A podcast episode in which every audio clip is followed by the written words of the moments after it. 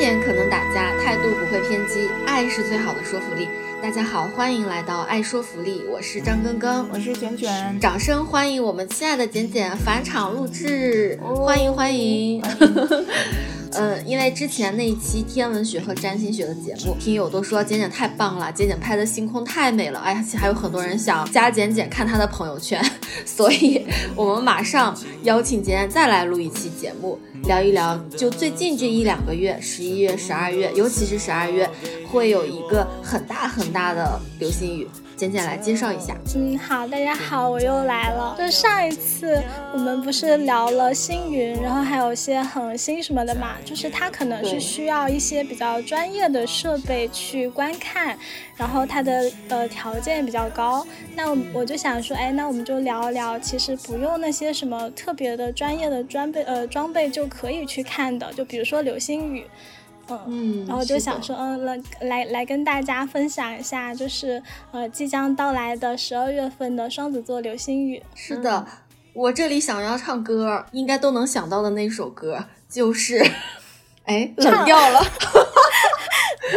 不是，我们应该一人一句，就是。那个前奏一响起来，那个中老年的这个诱捕器就打开了，就是咱们那个流星雨嘛，配上手势，温柔的星空应该让你感动，陪你去看流星雨，感觉好浪漫啊！流星雨总是跟一些偶像剧啊、一些浪漫爱联系在一起，对吧？嗯，然后还有，还有简简说十二月份。有双子座流星雨，然后有一首歌，早期有一个偶像剧叫《心愿便利贴》，哎，那偶像剧叫《心愿便利贴》，还是这首歌叫《心愿便利贴》？是是这首歌吧？我也没有看过那部剧，但是那首歌我是听到过的。等不到双子座流星雨洒满天际，先点燃九支仙女棒代替。对对对，就是等不到双子座流星雨洒满天际，就先自己点七支，哎，九支仙女棒代替。流星，我就觉得好有意思啊！就是为什么这些流星啊、仙女棒啊、烟花呀这些稍纵即逝的、抓不住的这些东西，总是跟浪漫的感情产生。现现在自己去看流星雨也挺浪漫的。对，现在觉得自己就已经可以了，何必要再找一个人怎样啊？对吧？对对对，嗯，是的。然后我还想说一下，就是在开始之前，因为上一期节目。简简聊了很多怎么样去具体的观测这个星空嘛，所以我最近这些天都有在认真的看天天天上的星星，也应该是十一月初就有一个从星盘上看也有这个相位叫做日暮冲嘛，就是。地球在木星和太阳中间，太阳从西边下山，然后木星就从东边升起来了。所以十月底的某一天晚上，我跟我的妹妹吧，然后我们两个人真的就去找到操场上躺下来，就看到哇，在月亮旁边有一颗特别明亮的星星，然后一看，哦，它就是木星，然后我就马上拍了一张照片发给卷卷，因为木星是我的守护星，卷卷的守护星是月亮，因为你是水星人吗？而且我在你面前，我自惭形秽，我拍的那个像素渣到满天都是噪点，我不好意思。没有没有，就是像那我拍了很多月亮发我朋友圈，那不代表我的朋友我就不会去发，他们也会拍到什么，然后就分享过来，就只是一个分享欲而已嘛，就是拍的好拍的坏无所谓，对我来说。嗯，只是因为。月亮和木星对我跟卷卷来说稍微特别一些，因因为一个是我的命主星，一个是卷卷命主星，我就发给卷卷说：“卷卷快看，这是我和你，我们俩在天上。”对，就是那一天，然后月亮也特别明亮，所以因为简简是水星人嘛，水星很难被拍到哎，所以 我就没有发给你。嗯啊，就是木星冲日的那几天，也是我们拍摄的最好的日期，因为它确实是离地球最近，然后就是也很亮，确实很容易拍到。嗯，但那几天我。我工作太忙了，然后我也没有去拍。嗯，这也是我最近就开始，哎，总是在看天空，感觉特别美妙。我们每天在这个星盘上看到的那些符号，终于有一个具象的实体的一个对照了，我就觉得很好。开始夜观天象了，就是我都和实际结合相结合。对我还专门发了朋友圈，不是说感谢简简让我纸上谈心，从纸上谈心开始夜观天象了，而且我还特别。想就是看到那些行嗯天上的漫天繁星嘛，因为我这边光害也挺严重的，所以我还专门买了一个星空的投影灯，但是我觉得还不是很好，就是很蠢，我觉得。啊，没有没有，我也有，在我吗？我有，就是在我真正入坑天文望远镜之前，我是买了一个就是星空投影灯，然后就照着我家房间的天花板，就是也是满天繁星。我觉得所有的就是呃，不管是什么契机，就是入了天文。之前都是要有一个过渡的嘛，就是我不会笑别人这种很幼稚，因为我自己也是这么幼稚过来的。嗯，但是我是觉得，就是因为我买的时候特别激动，买来然后把它投影到我的这个天花板上的那一瞬间，我就没有那种真正的看星空的感觉了，因为它就是很呆呀，就是很呆呀，你不觉得吗？它又没有在移动，然后就甚至有一点密集恐惧，就是太多了，看得我有点 心里有点发怵。嗯你，是叶叶公好龙吗？对，可能真的就如果我真的到了漫天繁星的真实的看到那么多星星，可能真的会密集恐惧吧，也许吧，因为原来就是我们真的好渺小啊，地球就简直像一个沙滩上的一粒小小沙子而已。我们一抬头看到的星空那么多星星，好可怕呀！嗯，是是，有些人是会怕这种什么巨大巨物恐惧啊，对对对，对。可能会有这些感觉，但还是挺美好的。就是晚上睡觉前点开那个，打开星空投影仪，还还不错了，是美的。自己拥有了一片自己的小宇宙。嗯，对对对。好的，那下面就是简简跟我们介绍一下吧，就是呃双子座流星雨啊，嗯，双子座流星雨呢，它是嗯，它与象限仪座流星雨还有英仙座流星雨并称为北半球三大流星雨。哦，然后？呢，啊、对，狮子座不在这三大流星雨，就其实还有南半球的三大流星雨。然后、哦呃，但是因为南半球那个，反正我们也观测不到，所以我也没有去查它是什么东西。嗯，好然后，再加上呃，对，再加上狮子座流星雨，就是狮子座流星雨是不在这三大流星雨之中的，因为狮子座被称为流星雨之王。哦，就是它其实很很大是吧？呃，它是这样的，它平时呃每一年的话，像我们就十月、十一月就是会出现狮子座流星雨嘛，它都嗯很小很小，它每嗯小时的理论值就是十颗到十五颗左右。很小，哦但是它是它是有周期性的，它每三十三年会回归一次，然后回归的话，它会，嗯、就是它会产生很剧烈的天象，它会每小时会哦高达就是五千颗以上。那哦对于、就是大爆炸，对对对，然后对于每小时达千颗以上的流星雨，我们就不叫流星雨了，我们叫流星暴，哦，名字听起来很中二。嗯，是的，对，然后呃，像狮子座的话，就是它会出现流星暴，然后像呃我。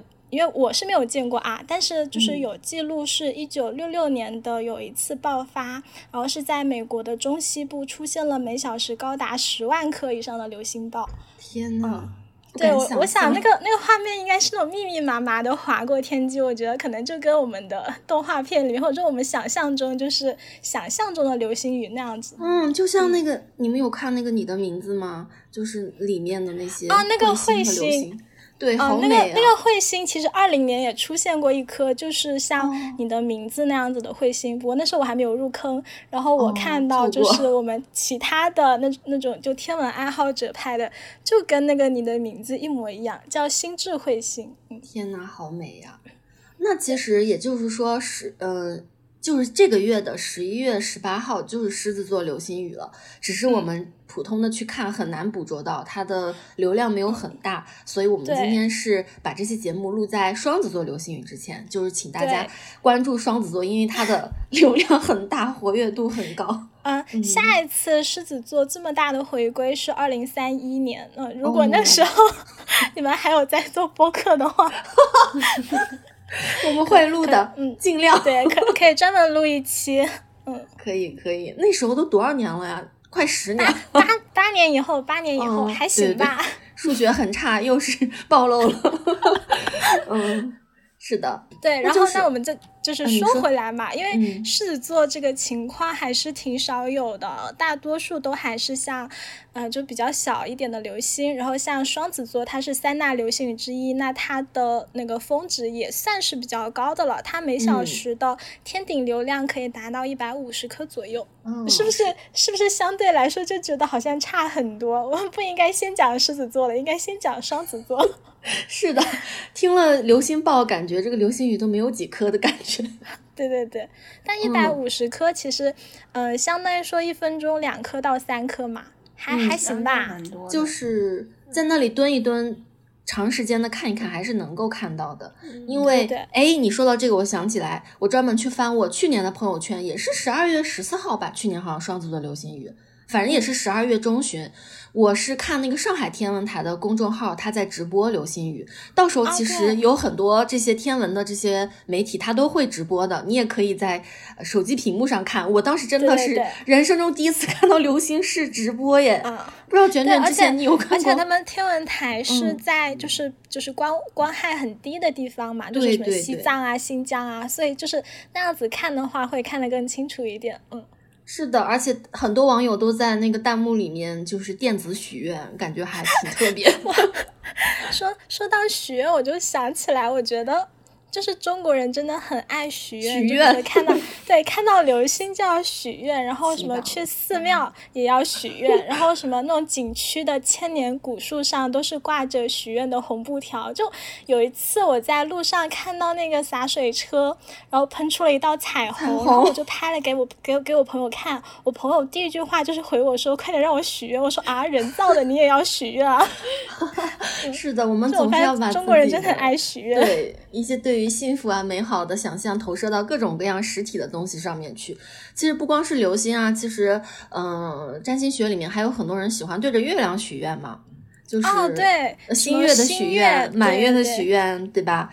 对，很有意思。甚至我看的有很多，比如说那种特别小几率的事件，比如说有一个人他怎么翻瓶子。哦，我好像看过一个视频，很经典，就是有一个女孩，她好像就是她站在那个篮球场的看台上。不知道你们有没有看到，就是下面是他的朋友，一些男生在打篮球，他就是把那个球随便一丢，就弹到了那个天花板的那些框架里面，各种掉掉掉，最后等竟然就投进那个篮筐里了。然后里面的弹幕也全部都是在许愿，我要上岸，我要考研，我要各种结婚什么的，好有意思。事实上，其实。流星它，因为我不知道，就是流星它是不是其实也是天外来客嘛？如果它大的话，不就是陨石嘛？它其实是对地球是有威胁的，对不对？嗯，但是大多数就很少很少的才能真的落到地球上。其实大多数都只是尘埃，都没有到一个比较大的物体的地步。它就是宇宙尘埃，就是你。你的手上就可以捧出很多很多尘埃的那种尘埃，就这些尘埃，它会穿过大气层，然后与大气摩擦，哪怕它的质量可能还行，但是在这么就是长时间的摩擦之后，它也没了。所以其实能落到地球上的真的挺少的。嗯，好有趣。哎，那我再问一个问题吧，就是说，你看这么多星座，我们黄道有十二星座，还有那么多星座，为什么每一年固定的总是只有那么几个星座有流星雨呢？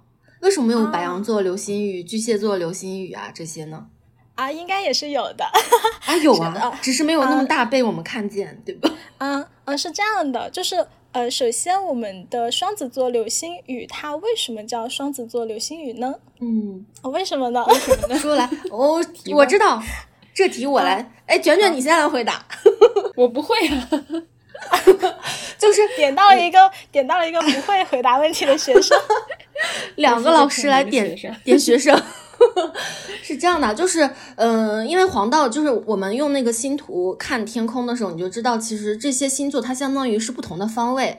如果说是双子座流星雨，应该就是在双子座那个方位来的流星雨，是不是这样？嗯，对，差不多。所以它其实跟时间没有关系，就是即便我们现在已经现在时间应该是天蝎座了吧，但是还是会叫它双子座，因为是一个方位，不是时间的概念，就是这样应该。嗯，对对对，就是呃，大多数的流星雨它都它其实都是彗星形成的，它们都来自于古老彗星的核。然后呢？而且在某些情况下，哪怕那颗彗星已经不复存在了，但它留下的尘埃轨迹仍然能保持数千年。那么这些解体的尘埃呢？它们起初是聚在一起的。那随着时间的推移，它们就会分布到呃整个彗星轨道上。然后地球不是一直在转嘛？然后当地球穿过这个彗星抛出的碎片的时候，我们就可以看到那些流星就像是从天空中的某个点飞出来的。那这个点我们就叫它辐射点。那我们所有的流星雨的命名都是根据辐射点来命名的。那也就是说，就是双子座的辐射点辐射出来的流星，我们就叫它双子座流星雨。所以就是双子座是六月，但是它的流星雨出现在十二月。就你可以去想象，你可以把地球想象成一辆车，它每年走的路线都是一样的嘛。那流星雨就相当于是一个一个小地标。对，它会很快速的与地球相遇，然后很快的又被甩到身后，然后等着我们来年再次相见。嗯，哇，嗯，对，就感觉，但是，但是 讲了一大堆，讲了一大堆。我们的双子座是比较特殊的，它的母体不是小行星，不，说错了，它的母体不是彗星，它的母体是小行星法厄同，然后它是第二个已知不是彗星。呃，那个形成的流星雨，第一个好像是英仙座还是象限仪座，我给忘了。嗯嗯，但是反正它是第二个。嗯，然后其他大多数都是彗星形成的。哎，说到这个彗星，我又觉得很有趣。就是其实之前我们的 show notes 里有放，就是简简拍到过的彗星的照片嘛。就彗星它像一个怎么说呢？就是一个圆球后面拖着一个亮亮的尾巴，它可能有各种各样的颜色。然后我们总是说的那个。也不知道为什么，就古代的人每次看到彗星，尤其是肉眼可见那些大彗星的时候，大家都会说啊，这是一个凶凶兆，这是一个不祥之兆，对，说它是扫把星。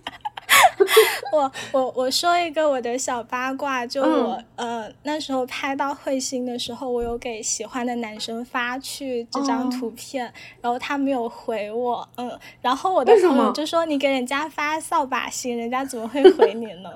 啊，那事实不肯定不是因为这个吧？没有没有，有很多其他的原因了。哦，好吧，他没有 get 到朋友，我朋我朋友的第一反应就是。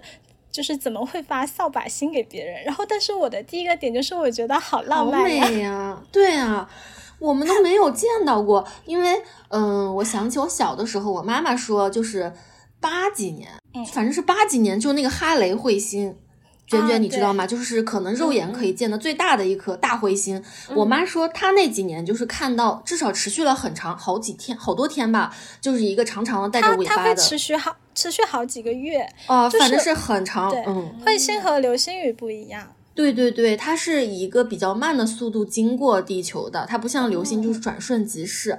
我妈说，她经常看到。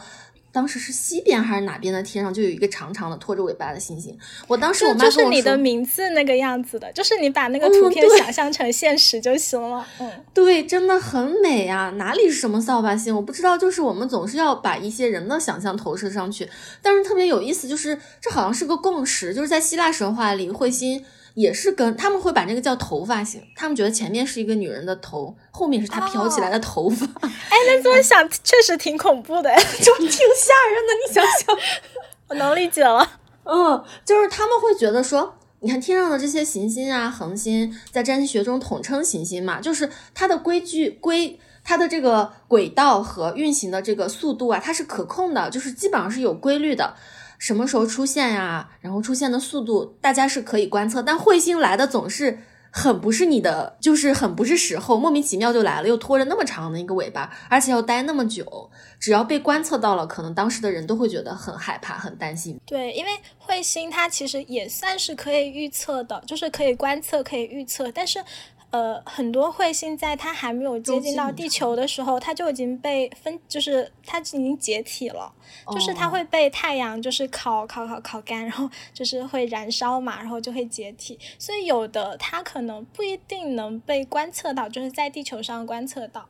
嗯嗯，是个随机性。所以就是说，呃，肉眼可见的最大的彗星哈雷彗星，它的周期是七十年，七十几年吧，反正，七十六吧。啊，对，所以有生之年我们应该还是能够再看到一次的。等到咱们七十多岁，其实每年都有那种小小的彗星，只是但是我就是们要用看到，有的看不到。嗯对，就其普通人实好像肉眼难的看到。嗯，嗯、明年会有一颗，但是。嗯、也不知道能不能看到，就是能不能看到，还是取决于到那个时候它有没有被分解掉。嗯嗯，好吧，对，好有意思哦。我好像之前有查到资料，他说，呃，就是木星帮我们挡掉过一些彗星的撞击，有这哦，回事吗？对对对，对，嗯是是木星的引力吧，然后就吸走呃了。就把那颗彗星往自己身上引，好像，然后就就是那个啊呃，你们可以去看一下呃腾讯视频 给他 有有一个纪录片叫《行星》，然后它专门哦是有一个木星的那一集，然后它是专门有一个彗星撞击木星的那个。动图的视频的，哦嗯，是非常非常壮观。然后说好像那个撞击持续了很久吧，好几个月还是好几年。所以感觉木星还是对地球蛮好的，它配得上占星学里的大吉星的这个称号，就是把所有的不管是可怕的还是有意对地球有益无益的，他都吸到他那边去，就是保有资源，然后规避风险，挺不错的。然后那个双子，我刚才不是提了三个嘛，就是象限嗯乙座、英仙座还有双子座。然后其实呃，象限乙座是三大流星之首，但是呢，哦呃，双子座不是，但是它。它有它自己的优点啊，然嗯后它的、首先它的流星的数量比狮子座流星雨数量要大，我感觉这个不是什么优点，就是跟平时的呃流星雨呃那个狮子座的数量要大。嗯然后除了这个之外呢，第一，这个双子座的流星雨颜色是偏白的，然后嗯第二，它的流星体速度比较慢，是三十五千米每秒。然后第三呢，是它的亮流星很多，经常有火流星的出现，哦，是非常好的观测的流星雨，就很适合观测。嗯。那火流星跟普通的流星又有什么区别呢？哦，呃，就是我们把所有就是划破天空的都叫流星，只不哦过有的叫流，就是有的叫流星，有的叫流星雨，有的叫火流星。嗯然后火流星它是和普通的流星类似的，它都是嗯。宇宙尘埃或者陨石穿过大气层，然后与大气层摩擦产生的。但嗯。它不同不同在于它的原始天体是比普通流星的原始天体更大，然后那嗯。它进入大气层速度也更快，那这样它的亮它的亮度就会比其他普通的流星更亮。然后嗯，这么说吧，就是你看到普通流星的时候，你可能只会说哎有流星，但是你看到火流星的时候，你是会哇，对，你是会惊呼的那种，就是它。像一条长长的、闪闪发光的火龙，就是划破天际，你是真实的能感受到天空是。就是整体都变亮了的，然后呢，有的火流星还会是有巨响和爆炸声，是非常惊艳的天文现象。而且就是它亮度极高嘛，它有时候白天你也是能看到火流星的，就非常你别说，我前两天还真的刷到一个短视频，就是一个人开车行车记录仪拍到的，就是在傍晚哦，都不是很黑的时候，就是嗯划破天际的一个特别亮亮的黄色的，就很很二次元的那么一个光，就是火流星。对，对可能不知道人就觉得是 UFO 炸地球了吧？因为它特别随机，就是火流星的话，除就是我们说的流星，它除了从呃流星雨就是之间迸发出来了之外，它还它还有很多偶然发生的流星，就只要一个东西它从地就是它从大气层外过来摩擦，它都是发光的流星嘛。所以说，就是它的偶然性太高了，就我不能说保证说啊，我今晚看流星雨，我是一定能看到火流星的，不是，也有可能。嗯，而且火流星是在非呃非晴天，就比如说阴雨天啊，就是乌云密布的时候，哦你也是能观测到火流星的。因为它就是挨得比较近，都已经降到这个地表来了，是不是？所以它就比较嗯明显。对对，呃，它很大嘛，主要是。嗯，是的，是的。呃，我年初的时候，我给自己定了三个小目标，就是第一个是拍到彗星，第二是拍到黑洞喷流，然后第三个是拍火流星。然后前两个都完成了，天然后第三个火流星就还没有完成，就是还没有实施。我本来是想在家装一个流星监控，这样就可以捕捉嗯偶然发就偶然发生的火流星，但是嗯我就是我怕又又被我爸骂，他就会觉得我在家又看，他他会觉得我怎么又买又买又买这些东西，嗯，好有趣啊，所以就是嗯。然后就稍微想了一下，觉得还是算了吧，就先先这样子吧，就可能先不拍了。嗯，而且就是流，就是火流星的，就是拍摄火流星的话，它的运气成分更多，它不像星云跟行星、恒星，它只要天晴了，然后你去去拍都可以拍到。但是流星这个东西，你就是要等。啊，它就是其实我们我们这个地球上每时每刻都有许多微小的颗粒在撞击大气层，然后我们的理论值啊是每天高达一亿颗，但它们绝大部分都太小了，就是它不可能变成看得见的流星。嗯，我我之前有看到过，就初中的时候还是呢，然后上学的时候，其实天还是有一些黑的，无意间抬头，然后看到一颗，嗖过去了。我当时还啊，那就是火流星了，是是吗？是哇，好神奇啊！我当时都懵了，难道是流星？然后就很很惊讶，嗯，总不能是 UFO 吧？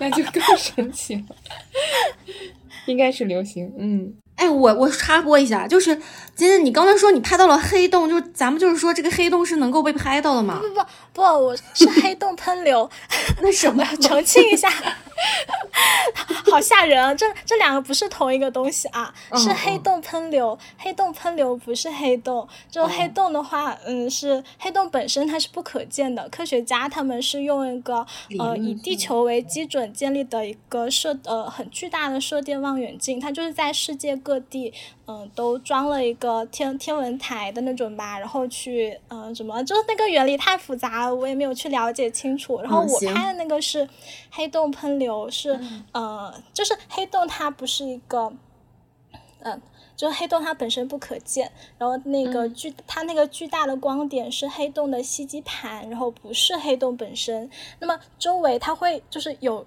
一些物质，它们在就是没有被吸进黑洞中心，然后它们是在旋转的时候有了更高的逃逸速度，然后最后就以高速粒子流的形式从黑洞里喷涌而出，然后那个喷出来的东西就是黑洞喷流，不是黑洞啊！太神奇了，咱们这个文科生就是完全不明觉厉 感觉像那个仙女棒在往外撒什么东西。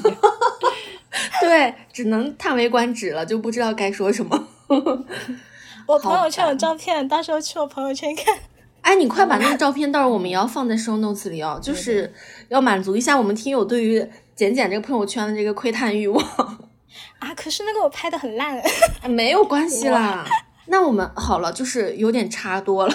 然后说回来吧，说回来，我们刚才说到哪里？说回来，说到说到。我我已经把那个偶发流星给讲完了。嗯，那要不我说说一些关于双子座的神话吧，岔开一下吧。嗯，对对对，就是咱们就是说，我们也作为一个玄学播客，就很想把这个双子座流星雨往咱们这个占星学上扯，但无奈就是占星学跟这个流星它没有什么特别多的关系。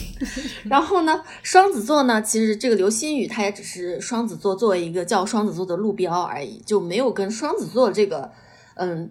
具体这个星座有什么完全相关的这种意涵上的联系？但是呢，有一点就是，嗯，我们可以聊一聊，就是关于这个双子座的这个神话，嗯，就是古希腊神话，因为它跟这个占星学有一些呃微妙的小联系吧。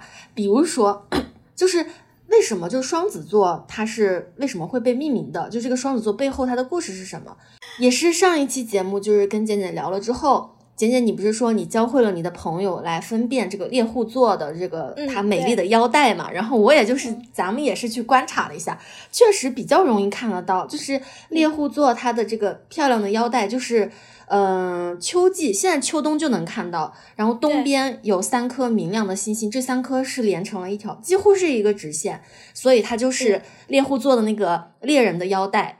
然后这个是西方的命名，然后我们中国就把这三颗明亮的星星叫做是福禄寿嘛，福禄寿三星。对对对对。然后在这个猎户座的下面是一个很明亮的天狼星，然后在天狼星的左边就是双子座，然后双子座这个位置呢，里面有八十几颗恒星，然后这这八十几个恒星里最明亮的就是一个叫北河三的恒星，然后。次明亮的。第二明亮的叫北河二，然后这两颗恒星熠熠生辉，惺惺相惜吧，所以他们俩这颗两颗星星就被称作是双胞胎，所以它就是双子座的原型。那这个双子座究竟是怎么来的呢？其实，嗯，在古希腊神话里，他们是两个人物吧。就是在意大利，其实现在还有很多，就是不管是名胜古迹呀，还是说什么，嗯，古罗马的广场上啊，都还有就是这个双子座这两个具体到人的形象，他们是两个牵着马的兄弟，孪生的双胞胎，长得非常像，都是俊美的少年。然后他们两个人总是一人牵着一匹马站在这个大门的旁边，有点像我们今天的门神一样的这样一个形象吧。他们是谁呢？他们是卡斯托尔和波吕克斯，就是希腊神话里双子座的原型双子兄弟，也叫做迪奥斯库洛伊兄弟。他们也有神庙的，现在还是在那个古罗马的广场上都有他们神庙的遗址。然后这两个兄弟就是在希腊神话里是被认为是旅行者呀、水手的庇护者，所以他们可以帮。在海上航行的人找到风的方向，也是体育运动的先祖，嗯，然后也是骑士，所以罗马人就认为信仰他们，他们就可以给我们的战争带来一个胜利吧。所以呢，这俩是双胞胎，那不禁就要问了，你们猜猜他们的爹是谁？他那个宙斯？哎，对对对，就宙斯简直就是一个繁殖癌。对，因为我觉得他太能生了。对你这样让猜，我觉得应该是比较好猜的。对，但是有趣的是，这两个双胞胎里只有一个人的爹是宙斯，虽然他们长得一模一样。怎么？等一下，这是怎么实现的？那怎么能成为双胞胎？对，就是很有意思，就是这个神话里就是很很神奇。他们的妈妈就是非常美丽的斯巴达王后勒达。那你一听斯巴达王后，哎，她并不是宙斯的老婆。宙斯的老婆有什么赫拉呀，乱七八糟的，前前后后有好多任都没有这个勒达。勒达是斯巴达的王后，所以这两个兄弟其中一个的爸爸亲爹是斯达斯巴达的国王，然后另外一个就是宙斯。虽然他们长得一模一样啊，嗯，然后非常非常的无语的就是，其实我不知道你们有没有就是看到一些。嗯，西方的油画，甚至像那个文艺复兴时期，有大量的艺术家去画这个题材。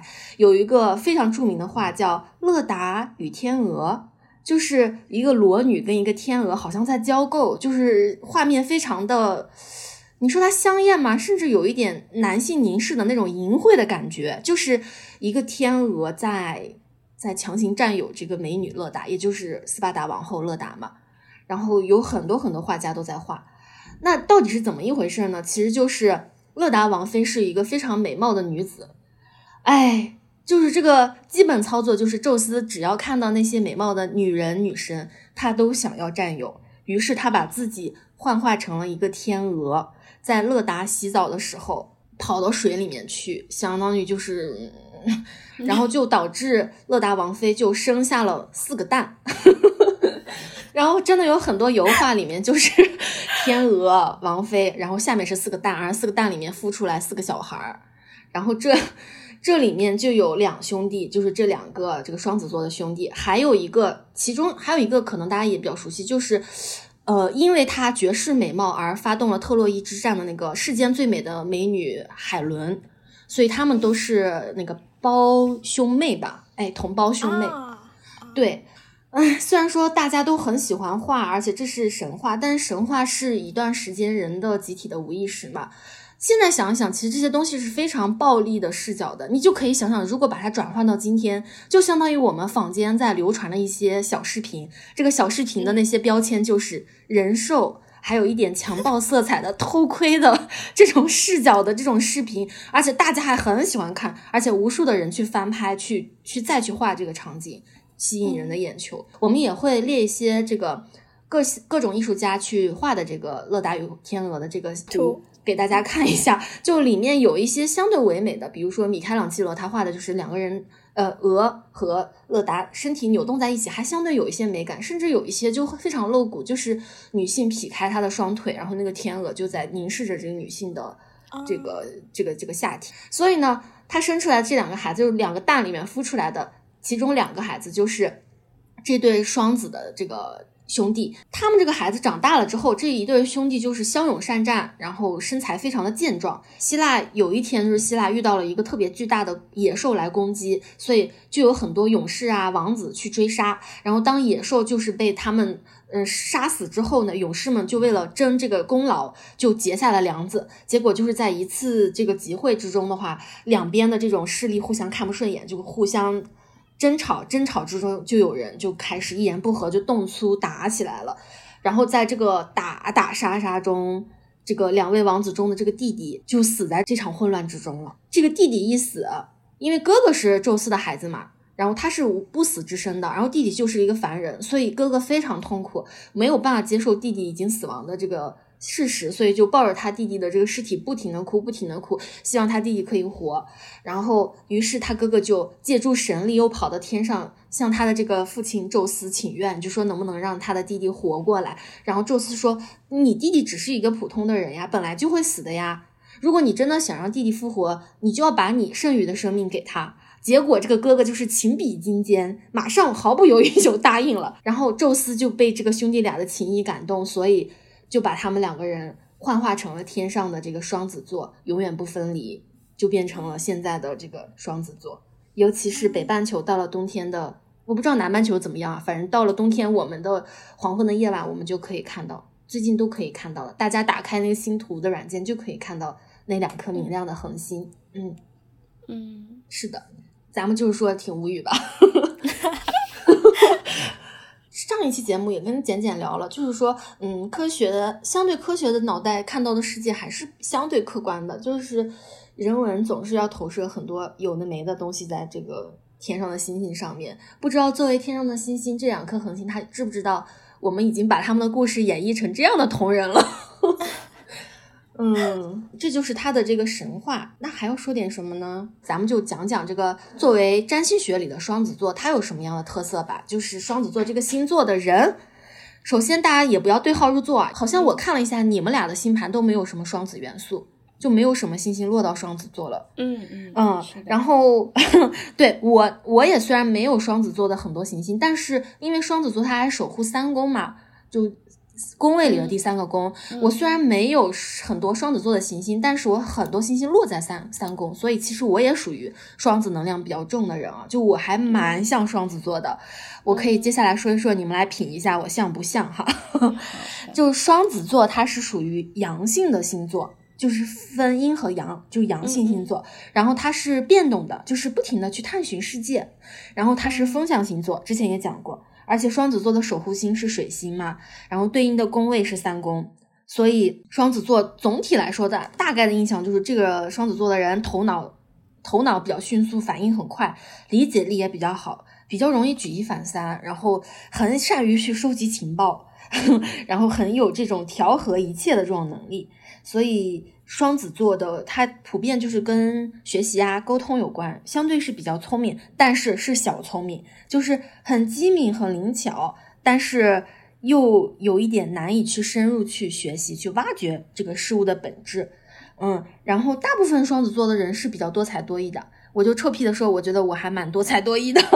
然后是的，是的，嗯，就是，然后但是又很缺乏耐心，做事情做不下去。东踩踩蜜，西踩踩蜜，像个小蜜蜂一样，是这样子，就是流于肤浅，学东西学一点点，学的又不精通，嗯，就很容易让别人觉得喜新厌旧吧。我也之前说过很多次，就是我我可能一个月之内要给卷卷力说我要做很多很多事情的 flag，但是我 几乎都没有完成，不像简简，你说你列了三个，你就可以完成。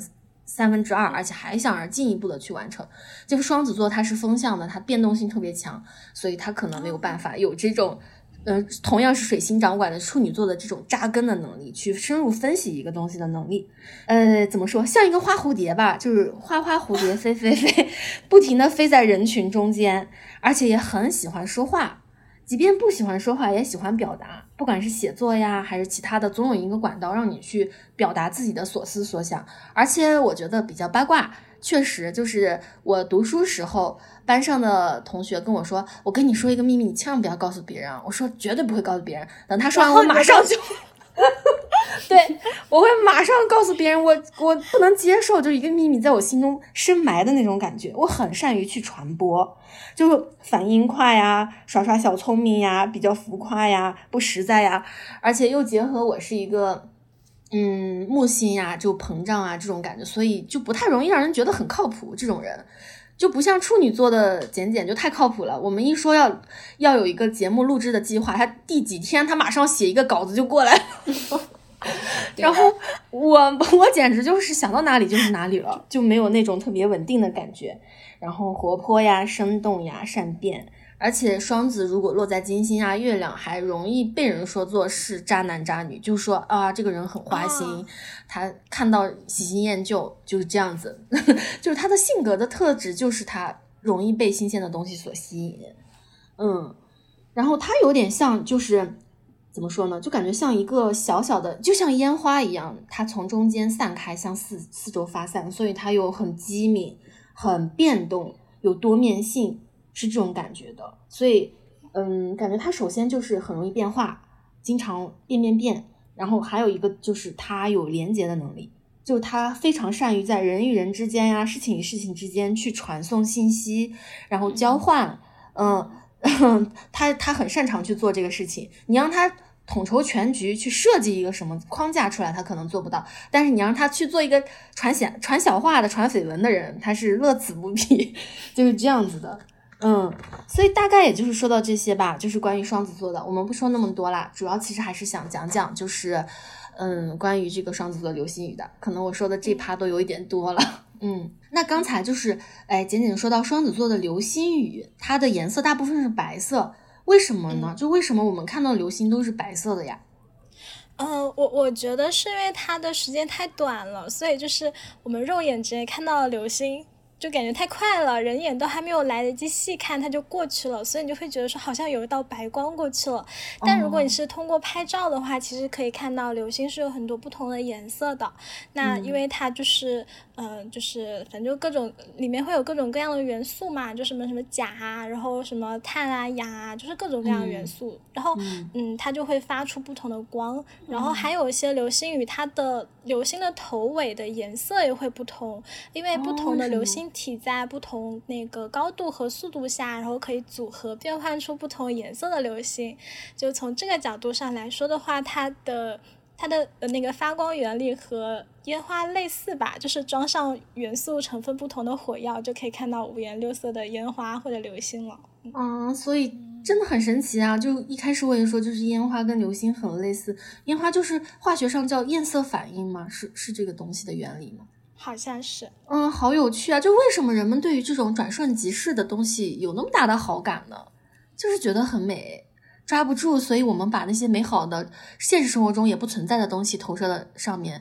就现实生活中也不知道有没有爱情，但是可能在看烟花的那一瞬间，看流星雨，对爱情，对互相依偎在那里的时候，可能就会觉得啊，爱情可能真的是有的吧。嗯，有意思。那就最后，最后就是我们来说说，就是我们在城市里面，嗯，观察流星的话，我们需要做一些哪些准备呢？呃，在城市观星的话呢，我有以下几点呃小建议。嗯，就我说三点啊。啊，好。没有，就是第一个，就是我们观测的地点，就是因为大家都是在城市里面，然后要选一个离城市远的地方，我觉得不太现实，那就选一个很高的楼吧，就是比较宽阔一点的，然后没有障碍物的地方，就可以看到更多的天空的地方。嗯，然后第二个就是最好约上你的好朋友或者嗯你的爱人一起。然后去去刚才你找到那个地方，带上你的什么凳子啊，然后毛毯啊，然后热饮料啊、零食啊等等等等，然后就这样子，嗯，就是你这样不会觉得说我在等流星的过程很漫长，就是大家在一起也还挺惬意的。然后呢，嗯，对，然后呢就需要保持眼睛的一个适应，就有个冷知识啊，就人眼呢是在。黑暗中是，如果说它在强光的照射下是需要十几分钟才能再重新适应黑暗的，但在红色的光线下就不会造成影响。所以就是如果说我们就是一定要需要到手电筒的话，呢可以加一个红色的过滤纸。嗯，哦，好有意思哎。对对对，然后因为我就是不要，嗯，就为什么说带上朋友跟家人，就是避免少玩手机嘛。你稍微看一下手机是白色的光，然后你再看天，其实就不太能，就是要很长时间才能再适应回来，就不如大家就坐在一起聊天好了。嗯嗯嗯，我都不敢想象有多么的美好呀！如果大家一起在那里看。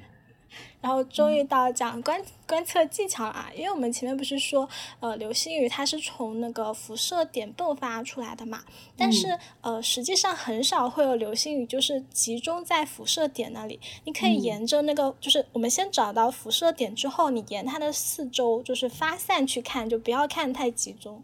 嗯，就嗯对，然后就尽量就是放松眼睛之后就扫视天空，大多数都是能看得到的。哦，那就是说，我们如果不知道辐射点在哪的话，就可以打开星图，就对应到往那个双子座的方向去看，对吧？对。然后最后一点就是，如果你觉得以上都太麻烦了，其实。无所谓，就不要看我说这么多技巧，其实也没有什么技巧，因为 你只要抬头看就行了。因为在我第一次观测到流星的时候，我不记得是在小学还是在初中了。我当时我也不懂这些啊，什么辐射点我根本不懂，我连那一场流星雨是个什么做的流星雨我都不懂。就是我，我也不懂这些东西，但我在小学、初中的时候就已经看过好几场流星雨和月食了。就只要你能忍住不玩手机，抬头看天，是一定能看到的。就是，嗯，就是不玩手机的原因，除了有前面刚才说的那个原因之外，就还因为这样的高速的流星体，它在那个和空气摩擦下，它一秒钟之内就能蒸发了。所以你朋友看到了在喊你，你是反应不过来的，你再看就已经来不及了。嗯，是的，是的。对，虽然咱们也没有肉眼看到过流星，但是我去年在手机上看的时候，真的就是。一下下，你可能刚一抬头看到弹幕说“哇，有有划过去”，你再看屏幕，你根本就不知道哪里有，已经过去了，稍纵即逝。嗯，对，它是一个有时效性的天文现象，而且它的偶然性也非常高嘛。然后我是觉得说，我们在确定的时间内捕捉到一些不确的呃不确定的惊喜，是会让人的愉悦度更高的。嗯嗯，是的，说的好好呀。可能就是这些小意外啊，所谓的小确幸，才会让大家觉得很美妙。跟自己喜欢的人一起去观察这么一个美妙的天象，嗯，也就是不知道那天，嗯，就是应该是十二月四号，对不对？四号到十七号，然后它的峰值是在十二号到十四号。哦，那实际周期是很长的哟。就十二号到十四号的话，我们其实有很多机会去看呢，就不怕说上班族错过呀，怎么样的？对对，除非除非天气下雨好，总得总得晴几天吧，这大半个月呢，对不对？嗯，对对对，就就在这里祝大家万里晴空，关心愉快吧。好的，好的，今天就是我们这么一期短小精悍的节目，主要就是号召大家一起去看星空。而且我觉得，你想象，即便没有跟什么人在一起，但是比如说你的姐妹、我们的听友，在同一个时段去同时看天空的这些星星的时候，我觉得也是一件很美好的事情，对吧？对的，嗯，好的，好的。